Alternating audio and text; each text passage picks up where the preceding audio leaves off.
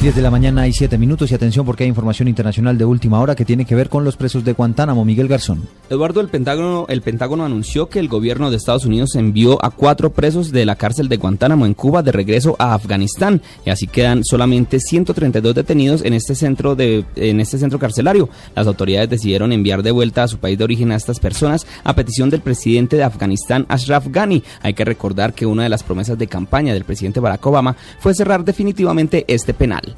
Miguel Garzón, Blue Radio.